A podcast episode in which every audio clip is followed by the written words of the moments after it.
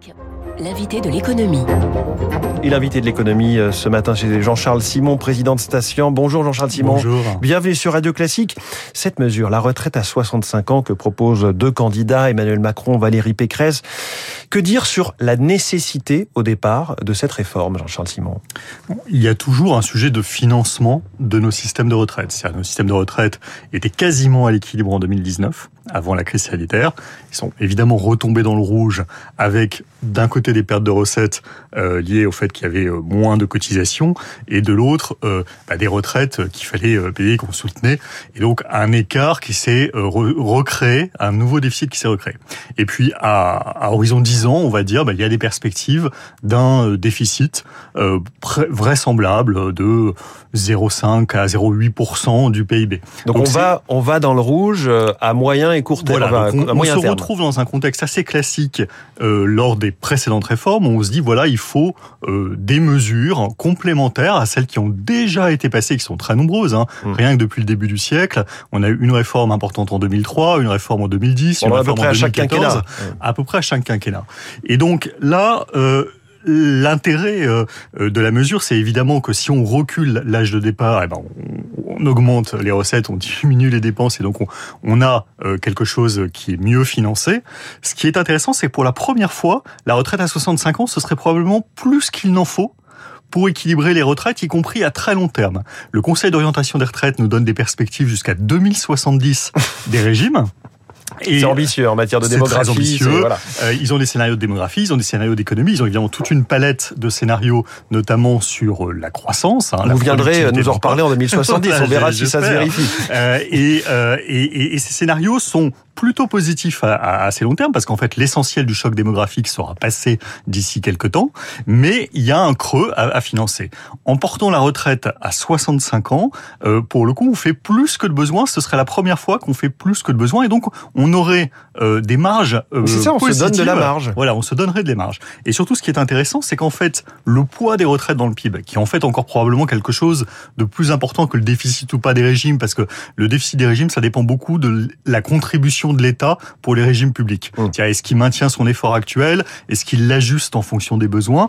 Euh, Mais euh, en revanche, le poids de la retraite dans le PIB, ça c'est un indicateur euh, déterminant et on a déjà passé le pic qui était vers 14% du PIB.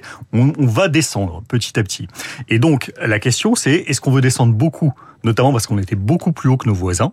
Donc ça nous permettrait évidemment de rapprocher et nos prélèvements obligatoires et nos dépenses publiques de celles de nos voisins. Et est-ce qu'on veut utiliser des marges supplémentaires apportées par la retraite à 65 ans pour faire d'autres choses? Et par exemple... Quelle est votre euh, réponse? Parce que ces marges, effectivement, on, de là à ce qu'on parle de cagnotte, il n'y a qu'un pas. oui, oui, il y aura, euh, si on passe à 65 ans, une forme de cagnotte euh, des régimes de retraite au moment de l'issue de, de la réforme, c'est-à-dire qui serait, si je comprends bien les propositions des, des, deux principaux candidats qui portent ça, Emmanuel Macron et Valérie Pécresse, il y aurait euh, d'ici euh, le début des années 2030 une forme de cagnotte, effectivement, a de régime un peu surfinancé à règles actuelles. Donc ça veut dire qu'on peut un peu, par exemple, améliorer les règles actuelles.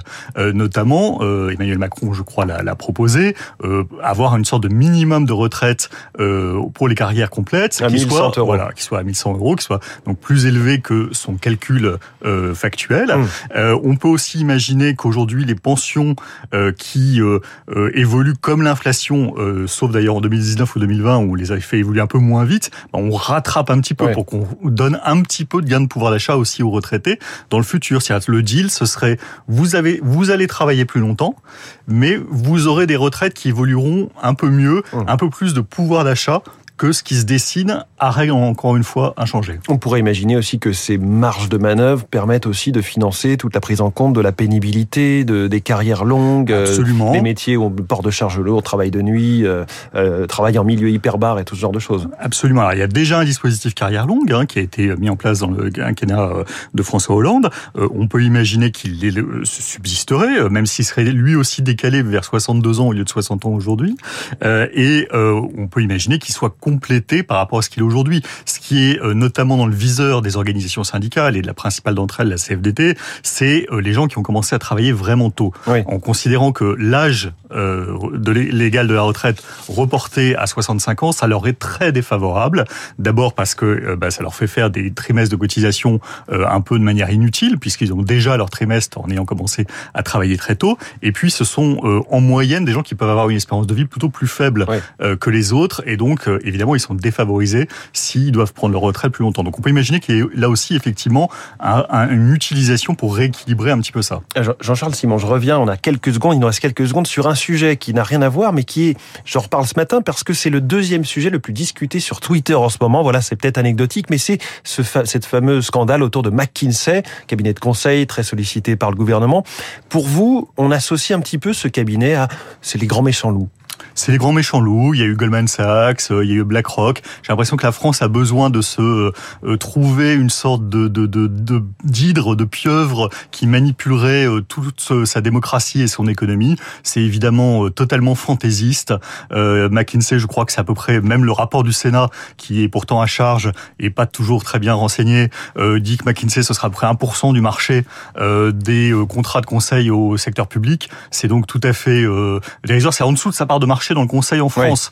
Euh, donc euh, c'est pas du tout euh, significatif. Il n'y a aucune influence de gourou qui dirigerait quoi que ce soit. Tout ça est, un hoax complet. Et encore une fois, que l'État que la sphère publique recrute des consultants, c'est absolument normal et c'est même indispensable. Jean-Charles Simon et son avis très tranché sur cette affaire McKinsey. Jean-Charles Simon, président de station. Merci beaucoup et bonne journée. Il est 7h22. Jean-Luc Mélenchon peut-il encore gâcher sa campagne? C'est l'info politique.